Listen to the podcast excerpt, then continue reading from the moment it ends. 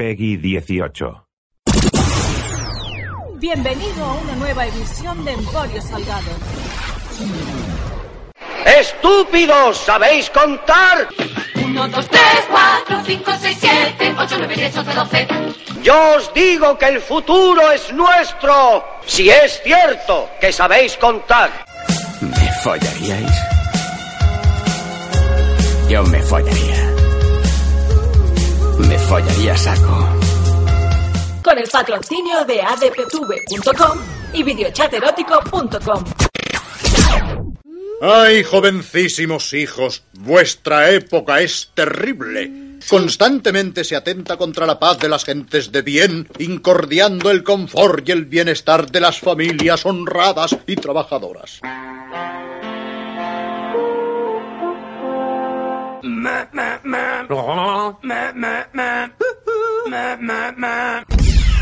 And now?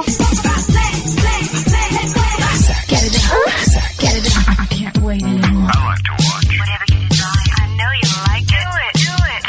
We do it all night long. Hola, ¿qué tal? Bienvenidos a una edición muy especial y cuando digo muy especial es que hoy sí es muy especial de Al Cine con el Salgueras, la sección de cine de estrenos, de preestrenos y hoy de nostalgia del show de shows, del podcast de podcast. Hoy toca hablar de cine de terror de los años 80, de los años 90. Hoy toca hablar de las películas de terror que marcaron mi infancia y posiblemente tu infancia barra adolescencia. Por ese motivo, si te gusta el terror, si te gusta el miedo, si te gusta el horror, si te gusta taparte ahí con la mantica, o, cuando vas al cine, o cuando ibas al cine, te ponías la manica ahí abriendo los dedos de ¡ay, que no quiero mirar, pero sí quiero mirar, pero no quiero mirar! Hoy es tu programa, hoy vas a disfrutar, hoy te lo vas a pasar chachipiruleta. Ya te voy diciendo, Facebook, Twitter, Instagram y Google Plus son las redes sociales del programa. Ponte en contacto conmigo, conmigo mismo, con el Salgueras, con el Salgado, con el Salgot, para decirme cuáles son las cinco, bueno, cinco o tres o una películas de terror que te marcaron la infancia y la adolescencia y vemos pues si coinciden con las que mm, las que salen en, en mi ranking particular, que ya te digo son cinco y tres accessits. Sé que siempre pasa lo mismo. Sé que siempre digo que es un top 5 y luego aparecen 10 o 15 o 20 citadas, pero es que elegir, seleccionar cinco películas de terror, al menos en mi caso, sé, bueno, perdón, eh, es que suena excusa porque siempre sea el ranking que sea, siempre, siempre está más poblado de lo habitual, pero es que quedarse con cinco de cualquier cosa que te guste es, eh, es difícil, es, es- es complicado. Perdón. Antes de arrancar el, el programa, antes de arrancar el, el ranking de las películas de terror, eh, quiero mandar un mensaje. Eh, Se trata de un mensaje cifrado, se trata de un mensaje oculto, un huevo de Pascua, que solo va a entender y solo va a pillar la persona a la cual el hombre, el hombre, el macho, el chico, ah, al que va enviado eh, este mensaje. Se trata de una persona que eh, formó Formol, ojalá estuviera en Formol, una persona que formó parte de, de mi vida, por suerte eh, ya no, pero hoy, por avatares del destino, nuestros... eh, iba, mira, iba a repetir la palabra destino. Pues eso, por eh, avatares de la vida, nuestros destinos hoy se han vuelto a, a cruzar. Bueno, básicamente eh, alguien ha hecho un comentario en mi presencia sobre esta persona. Me han hecho un par de, de referencias que yo no quería escuchar, que vivía muy bien sin, sin conocer, eh, pero bueno. Y, y me he dicho, hostia, Salgado, Salgueras, Salgot, ya que tienes un programa, que posiblemente esa persona no va a escuchar este programa, pero oye, es mi puto programa, me lo follo como quiero, y, y si tengo algo que me carcome dentro, ya que tengo el programa, lo suelto. Le llegue o no le llegue, lo escuche él o se lo comenten. E incluso, comentándolo, eh, hablándolo con el equipo del programa, nos hemos dado cuenta que si yo decía, o, si digo esto por antena, posiblemente más de uno y más de dos que no son la persona a la cual va el mensaje, eh, se van a dar por aludidos. Y, y, oye, mira, no hay nada eh, más divertido que sembrar el caos y que, pues, gente se pueda dar por aludida y piense, lo habrá dicho por mí, lo habrá dicho por mí, lo habrá dicho por mí, que no, no va por ti, va por el de más allá, va por el otro. Pero, eh, si tú te quieres dar por aludido y si tú quieres pensar que va por ti, pues, oye, a joderse y aguantarse. Una, misma bala matando diferentes eh, pajaretes. ¿Por, ¿Por, qué no, ¿Por qué no intentarlo? bueno, el mensaje cifrado es muy cortico, ¿eh? tranquilos, los que sois oyentes, eh, del, los que estáis aquí por el programa, que, que nada, que es, son 40 segundos, ¿no? Que nadie sufra. Al contrario, si va a ser, va a ser divertido. El mensaje es el siguiente: dos puntos. Eres un mierdas. Eres un ser humano despreciable. Bueno, es que en realidad no llegas ni a ser humano. Eres una mierdecilla con patillas y zapatillos. Tu vida, tu vida es una puta farsa. Y eres de esas personas que usa las redes sociales para uh, hacer ver o propulsar o publicitar una eh, falsa felicidad que los que te conocemos y hemos convivido contigo sabemos que no es cierta, porque eres un puto trauma con patas. Eres una de las personas más inseguras que yo he conocido eh, jamás y usas eso, usas tu trabajo, tus redes sociales para intentar convencer a los demás y de paso convencerte a ti mismo que tu vida uh, sirve de algo, cuando en realidad tu vida es un fracaso personal y sobre todo profesional. Tu carrera está en la mierda desde hace mucho. Bueno, en realidad me atrevería a decir que no has tenido ni carrera, porque algo que termina incluso antes de arrancar no puede ser denominado carrera. Vives tan obsesionado conmigo, conmigo, que no has logrado hacer tu propia carrera, tu propia línea de vida. Y posiblemente si llegaras a olvidarme y a tirar millas te iría mucho mejor. Así que, pedazo de mierda con patas, con patitas, tú sigue fracasando como lo haces día tras día, tras día, tras día. Que los demás, los que tenemos vida propia, identidad propia, familia y amigos que sí nos quieren, tenemos cosas más importantes que hacer que pensar en ti. ¿Vale? Así que, uh, que te jodan, que te jodan mucho. Vale, dicho esto, ah, perdón, eh, dije que serían 40 segundos y me he extendido un, un poquito más. Sorbito de, de agua. Mm. Uh, vamos, al, vamos al lío. Cinco películas, cinco films de terror uh, que me marcaron la infancia, la adolescencia y por ende la edad adulta, porque la nostalgia vive en mí y eh, estoy casi convencido que también son cinco películas que tú recordarás, amarás y compartirás aquí con el Salgado, con el Salgueras, con el Salgot. Pero antes, eh, tres eh, accessits, tres añadidos que no entran en el ranking eh, cada uno por un motivo diferente. Cada una, porque son películas en femenino. Bueno, o films en masculino. Da igual. Eh, por un lado, La Casa de los Mil Cadáveres. La Casa de los Mil Cadáveres, para mí, para mí, película dirigida por Rob Zombie, eh, creo que en el año 2002, 2000, sí, 2002, 2003, si, si no me falla la memoria, pues es una película maravillosa que yo la disfruté, que me encantó, me atrevería a decir que es la última gran película de terror que se ha hecho últimamente, siendo el término últimamente eh, muy extenso, pero que no entra en el ranking básicamente pues por ese motivo, por su fecha de estreno, año 2002-2003, pues Servidor ya tenía pelos en los huevos. Que me encanta, que la disfruto, que mañana si alguien me, me dice regálame Salgado, regálame un DVD de una película de terror, casi seguro que le regalaría a La Casa de los Mil Cadáveres. Sí, eso sí, pero que no sería justo ponerla en el ranking, también por una cuestión de, de edad. No me ha podido marcar la infancia porque cuando la vi, pues ya, ya hacía bastante que, que, mi infancia estaba aparcada en un, en un rinconcillo. Pero no quería dejar de, nombrar La Casa de los Mil Cadáveres de Rob Zombie, una peli que a mí me resulta fascinante. Tampoco entra en el ranking El Exorcista, la mítica historia del Exorcista, uh, protagonizada por Linda Blair, Linda Blair, con el padre Carras, los mocos, mira lo que ha hecho la cerda de tu hija, tómame, tómame, tómame, tómame. Bueno, El Exorcista, ¿quién no ha visto El Exorcista? Me marcó, sí, ¿Me dio miedo? Sí, pero al igual que con la Casa de los Mil Cadáveres, no me digas por qué tardé muchos años en ver El Exorcista. Cuando finalmente yo veo El Exorcista, fue en la tele, fue un domingo por la noche, fue en la 1 de televisión española.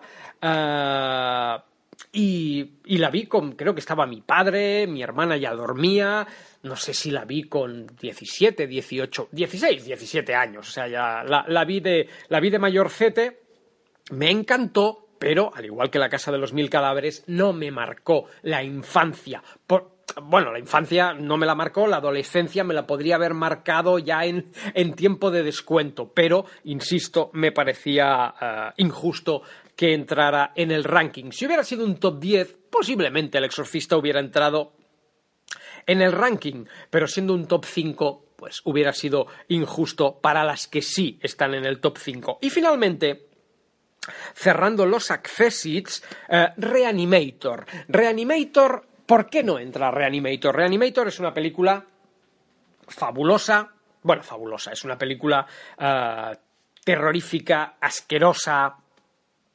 demencial, uh, es la todos recordaréis la carátula de, de, de, Reanimator con ese Mad Doctor con la jeringuilla llena de un líquido verde, viscoso, eh, el cadáver sin cabeza. ¿Cómo olvidar aquella famosa escena donde una mujer desnuda en un quirófano es lamida y chupada por una cabeza uh, seccionada de, pues eso, de un zombie, de un muerto que, que, la chupa, que le hace casi un cunilingus, pero estando él muerto y ella viva.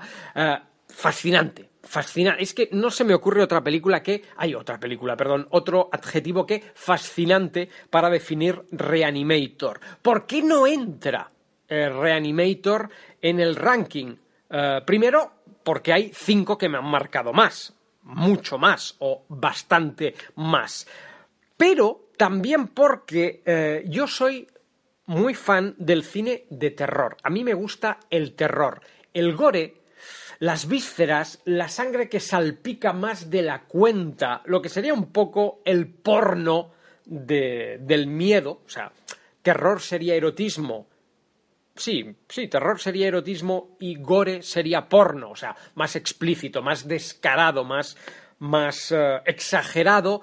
Yo nunca, nunca he sido de, de, gore. La verdad es que ni tu madre se ha comido a mi perro, ni Brain Dead. No, no, no, no. El gore creo que llegó a mi vida ya bastante tarde.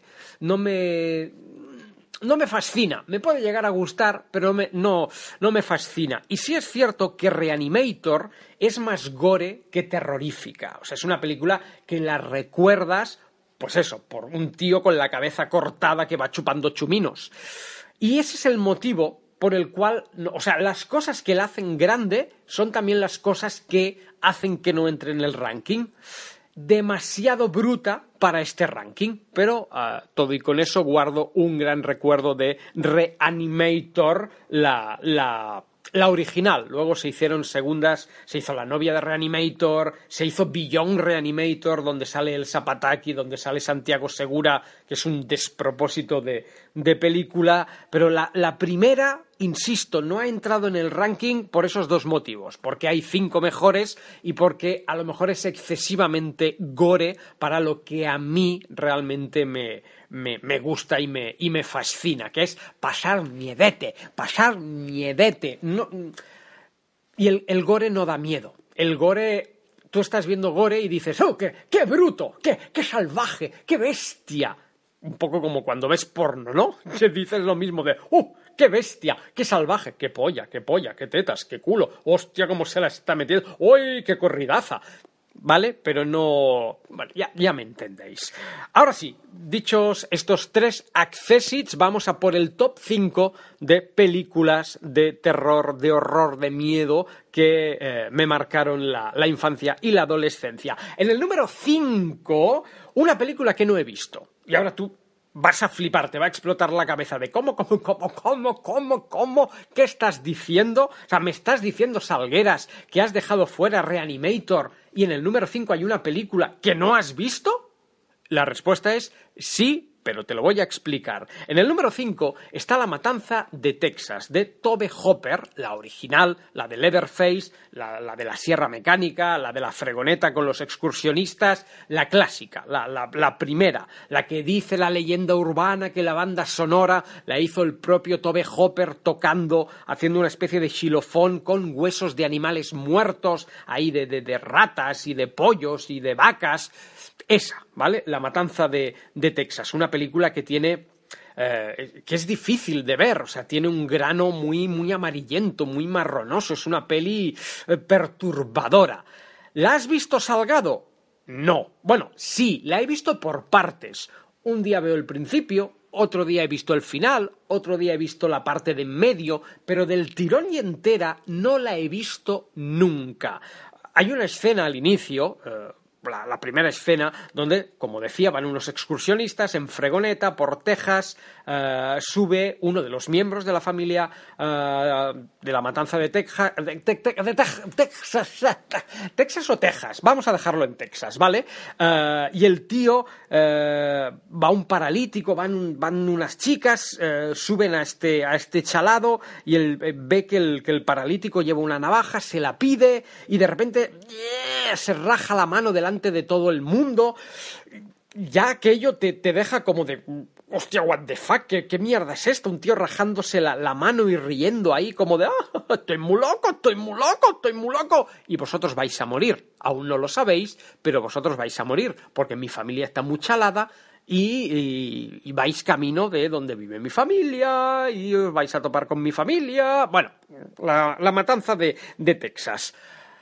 ¿Por qué me ha marcado la infancia una película que no he visto? ¿O que he visto a cachos? Muy fácil. Uh, en mi casa, durante muchos años, durante varios años, éramos de alquilar una o dos películas al día. Eso quiere decir que cada día al volver del cole yo bajaba al videoclub Oscar uh, con mi padre y pues entrábamos para seleccionar una, una película. Y cada día yo tengo TOCs, pero mi padre, hashtag Salgado Classic, también tiene muchos TOCs. Y cada día, lo que pasa es que los de mi padre son hasta divertidos. Y cada día cuando entrábamos en el videoclub y, bueno, cruzábamos sus, sus pasillos, iba a decir enormes pasillos Claro, yo era, yo era chiquitajo, lo recuerdo como enormes, posiblemente si entrara ahora, bueno, que ya no existe, pero si entrara ahora en el videoclub Oscar, pues no me parecerían tan, tan grandes. Entrábamos en el, en el videoclub, pasábamos por los pasillos y siempre, cada puto día, durante muchos años, cada puto día, cuando pasábamos por delante de la carátula de la matanza de Texas, mi padre la señalaba y decía, no, esa no, que da mucho miedo. Cada día, poneros en, mi lugar, chaval, infante, adolescente, que cada día baja al videoclub y que cada día ve y oye cómo su padre señala una carátula donde sale una muchacha gritando y un tío con una sierra mecánica y que el dedico de mi padre señala y dice, no, esa no, que da mucho miedo. Claro, por repetición se metió en mi coco un puto trauma que me dicta y que me dice que La Matanza de Texas es una peli que da mucho miedo, que no puedo verla porque si la veo moriré de, de, del susto, me, me, quedaré ahí haciendo la croqueta en, en, el suelo de ¡ay, ay, ay, qué miedo! ¡ay, qué miedo! Y ese es uno de los motivos que, por un lado, me ha marcado, o sea, está en, en las películas que han marcado mi infancia, pero por otro lado, a la vez me ha impedido verla. Que igual la veo mañana y, no es para tanto, pero me da tanto cague, me da tanto miedo y recuerdo tanto a mi padre señalando la carátula y diciendo no, esa no, que da mucho miedo, que, que no la voy a ver. que, que no, es que prefiero no verla, prefiero quedarme con ese recuerdo. Pero bueno, en el top 5 de películas de miedo que han marcado mi infancia, La Matanza de Texas, para mí, La Matanza de Texas, para otros. en el número 4, eh, dos películas de la misma saga, Pesadilla en Elm Street 1 y Pesadilla en Elm Street 4, por varios motivos. Eh, bueno, también podríamos poner la 3. Venga, va, sí. Vamos a poner 3. La 1, la 3 y la 4. Me explico. Eh, yo soy muy fan de Pesadilla en Elm Street, soy muy fan de Freddy Krueger, soy muy fan del jersey de rayas, del guante con las eh, cuchillas, del sombrero, de toda la iconografía creada por Wes Craven. Tuve el placer de entrevistar y de hacerme una foto tanto con Wes Craven como con Robert Englund. Es más, Robert Englund, el actor que interpretó a Freddy Krueger, fue mi primer entrevistado. Yo con 17 añicos y entrando en el mundo de la radio, la primera persona a la que entrevisto es Robert Englund para que veas cómo, cómo, es la vida. Bueno, el recuerdo que yo tengo adscrito a mi nostalgia es que mi padre, en ese famoso videoclub Oscar, uh, alquiló la matanza. Ay, la matanza, perdón. Uh, es que estoy traumatizado, estoy traumatizado. Alquiló Pesadilla en el Street, la primera la primera cuando solo existía la primera, ¿eh? la, segunda o la tercera, pues supongo que solo eran proyectos en la cabeza de, los productores o de los directores, pero aún no eran una, una realidad. Uh, recuerdo que era un domingo por la mañana, que estábamos preparando el vermut, que estábamos ahí con las patatas, con los berberechos, con la Coca-Cola, sube mi padre del videoclub y dice, he traído una de, de, miedo. Y pese a que era de día, pese a que era un domingo, pese a que era un domingo soleado y en el en el comedor de casa de mis padres siempre ha existido pues una gran entrada de, de, luz. Con esto quiero decir que no vimos la peli a oscuras ni con las cortinas echadas. No, no, no, no. Vimos la peli pues como si la, como si la pone ahora mi padre otra vez en su casa, así, al tuntún, ¿vale? Uh, bueno, ahora sería difícil porque creo que mi padre vídeo, vídeo no tiene. pero, pero da igual, ya, ya me entendéis. Y hostia, sin saber quién era Freddy Krueger, porque obviamente Freddy Krueger aún no era famoso, no existía la iconografía. Eh, la primera escena donde ves cómo se fabrica las garras, la segunda escena eh, donde mata a Tina, que, la pone por el techo rajándola, la, famosa escena donde Johnny Depp eh, muere eh, ahora no recuerdo si es Johnny Depp o es otro chaval al que se traga la cama y luego sale el volcán de, sangre ahí a, propulsión, la escena de la piscina donde la mano de Freddy sale del agua, la escena de la lengua o la escena final, cuando tú crees que Freddy ya ha muerto y se van los adolescentes en coche y de repente ¡plá! sale el brazo de Freddy por la puerta de la casa y mata o arrastra a la madre al, infierno o, al interior de la casa. Hostia, mm, eso a mí me, me dio mucho giñe, me dio mucho miedo y además el cabrón de mi padre luego se pasó todo el vermut y, toda la mañana persiguiéndome, haciéndome gestos con la manita como si fuera Freddy Krueger, en plan de ¡ay, que te rajo! ¡ay, que te rajo! ¡ay, que te rajo! Muy gracioso, muy gracioso y muy simpático mi padre. La primera me marcó muchísimo, se quedó en mí, eh, me volví fan de Freddy Krueger, obviamente no fui el único, Freddy Krueger se transforma en, un éxito, se transforma pues eso, en una, en una franquicia millonaria y con el paso de los años llega la 2, llega la 3, llega la 4, llega la 5, llega la muerte de Freddy, bueno, llegan todas, llega el reboot y a mí me marcan mucho la 3 por un lado y la 4 por otro lado, por dos motivos eh, completamente diferentes. La 3 eh, porque la 2 es una mierda, o al menos la 2 a mí nunca me, me, gustó y conozco muy poca gente que le guste Pesadilla en el Street 2, eh, pero la 3 es una peli que tiene como mucho rollo superhéroes, como mucho rollo dragones y mazmorras, eh, chavales inadaptados, que todos tienen traumas, que todos tienen mierdas. En aquella época yo era un adolescente con traumas y con mierdas. Entonces te ves muy reflejado por los protas, vuelve a salir la, la chica de la primera, que ahora ya es mayor, etcétera, etcétera.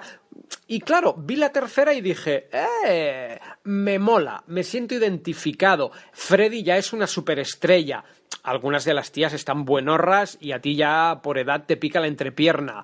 Me mola y me marcó en su día mucho eh, Pesadilla en el Street 3. Eh, ¿Qué ocurre con la 4? Pues que la 4 que ya es cuando un poco Freddy comenzaba a ser una broma, mucha comedia, mucho chiste, mucho jajaja y poco miedo, es de las primeras películas que yo pude ir a ver al cine solo, sin supervisión de un adulto, ya con amigos, con, colegas. No sé si yo tenía 12, 13 años, pero mis padres me dejan ir al cine, al cine Waldorf, que estaba en la, en la calle... eh, ¿En qué calle estaba el cine Waldorf? En la calle Calabria, en la calle Calabria de, de Barcelona. Recuerdo ir a ver Pesadilla en el Street 4.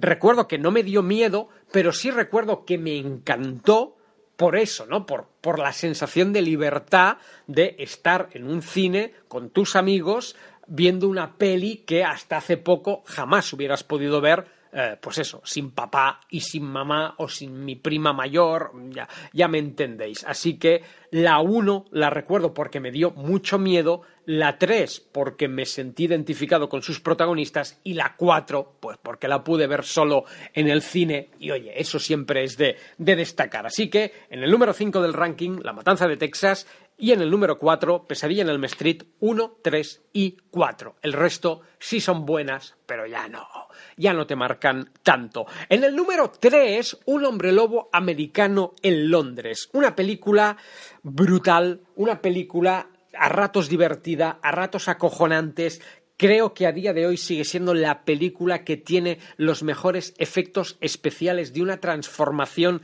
de hombre en lobo. Es la primera vez que yo vi una peli porno porque en Un hombre lobo americano en Londres hay una escena donde el protagonista entra a refugiarse eh, en un cine porno y por dos décimas de segundo se ve porno en una pantalla no se ven mamadas, pero sí se ve eh, peli porno.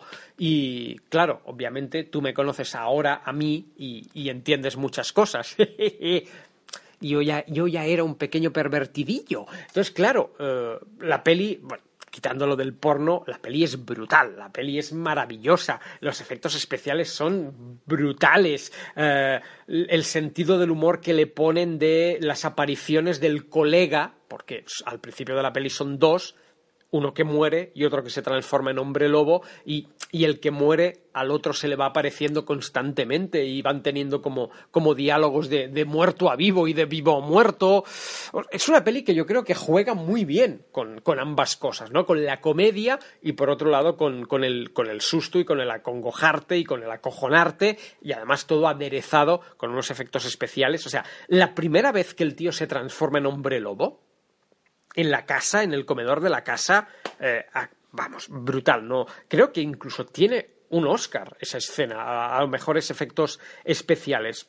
Supongo que debe estar hasta en YouTube. Si no la has visto, búscala, que te va a encantar. En el número 3 de las películas de miedo y de terror que más me han marcado la infancia y la adolescencia, Un hombre lobo americano en Londres, de eh, John Landis. Eh, número 2, la Mosca, La Mosca de David uh, Cronenberg, uh, una película de 1986, que luego en el 89 tuvo una segunda parte, uh, ya mucho más malilla y menos recordable, pero en el 86 llega La Mosca, una adaptación moderna de una película que llevaba ya años de remake en remake, las primeras en blanco y negro, obviamente, tal y cual en el 86 con, uh, con Jeff Goldblum, Jeff Goldblum, Jeff Goldblum y Gina Davis, pues David Cronenberg lanza La Mosca. Yo en aquella época estaba cursando tercero de GB.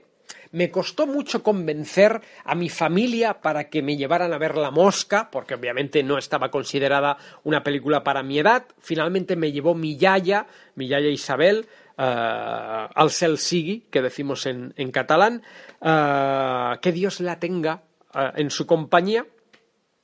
Y me fascinó, me fascinó. Es de esas pelis que la ves mil veces en tu cabeza por datos, por fotos, por comentarios de colegas, y cuando vas al cine y finalmente la ves, lo bueno es que no te decepciona, incluso es hasta mejor. Esto me ha pasado con pocas películas. Creo que me pasó con Batman de Tim Burton, con La Mosca. Hay pocas películas que cuando las ves, pocas películas con las que hayas tenido mucho hype, que cuando finalmente las ves no te decepcionen. Normalmente sí. Te, cuando, cuando vas con las expectativas muy altas en cualquier aspecto de la vida, luego te, te sueles llevar una, una decepción, pero con la mosca no me pasó. Recuerdo que fui con mi yaya, recuerdo que fui con mi prima, recuerdo que ambas estaban como, como sobrepasadas en plan de qué mierda estamos viendo, pero yo salí del cine flipado, alucinado. Me encanta la mosca, me encantan los efectos especiales, pasé miedo, eh, pasé asco,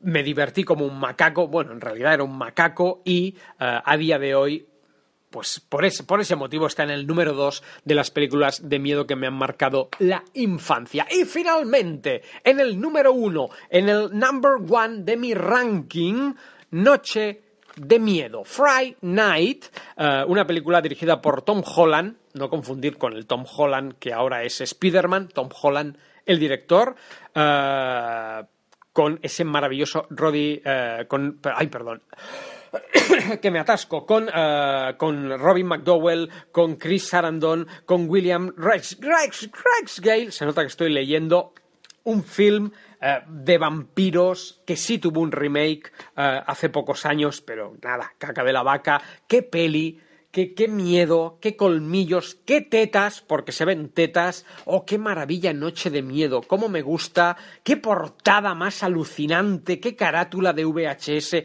más alucinante. Oh, yo, yo, yo, yo, yo, yo. Es, es, es simplemente brutal. La historia del matavampiros fake, porque en realidad es solo un presentador de tele que se ve involucrado en una historia de vampiros reales, ese vecino cabrón, ese vecino follador, ese chaval acomplejado que descubre que su vecino es un vampiro, oy, oy, oy, oy, oy, oy, esa novia mm, captada por el lado oscuro, oy, oy, oy, oy, noche de miedo, qué pedazo de película, qué miedo, qué, qué, qué Oh, qué bien me lo pasé con, con Noche de Miedo. La tengo en DVD. Bueno, creo que todas las que he citado las tengo en DVD. Ah, pero de, de orgasmo. Por, por ese motivo es, es mi número uno. Ah, repasamos rápidamente otra vez el, el ranking. Fuera, bueno, fuera de ranking, La Casa de los Mil Cadáveres, El Exorcista y Reanimator. Y ahora sí, en el top 5, La Matanza de Texas, Pesadilla en el Street 1, 3 y 4, Un Hombre Lobo Americano en Londres, La Mosca y finalmente Noche de Miedo. Esas son las pelis de terror que me marcaron la infancia, la adolescencia y que a día de hoy sigo venerando, adorando y recomendando. Ahora te toca a ti. Facebook, Twitter, Instagram y Google Plus, dime cuáles son las películas de terror, 5, 3 o 1 que te marcaron a ti. Como siempre, gracias por escuchar el show de shows. Mañana más y mejor. Un abrazo. Chao, chao. Acabas de escuchar Emporio Salgado Con el patrocinio de adptv.com y videochaterótico.com.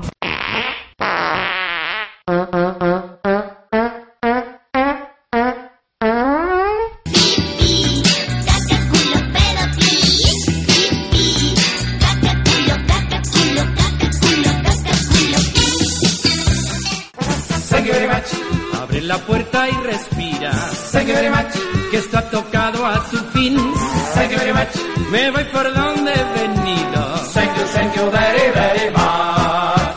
Thank you very much. Te compraré caramelos, Thank you very much. te llevaré a pasear.